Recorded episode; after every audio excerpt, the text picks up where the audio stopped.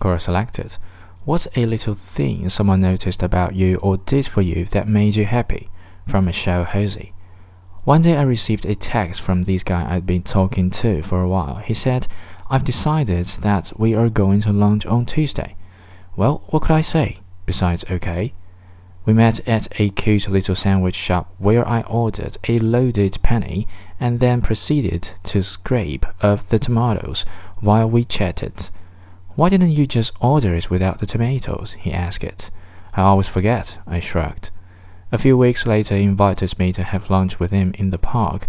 He brought sandwiches from our favorite little shop. I unwrapped my sandwich, then opened it up to pick up the tomatoes. Much to my delight, the penny was tomato free. I may and may not have gotten a little misty eye as I said, Oh, no tomatoes. He remembered. Are you crying? he asked with a grin. Rub my eyes and blame it on allergies.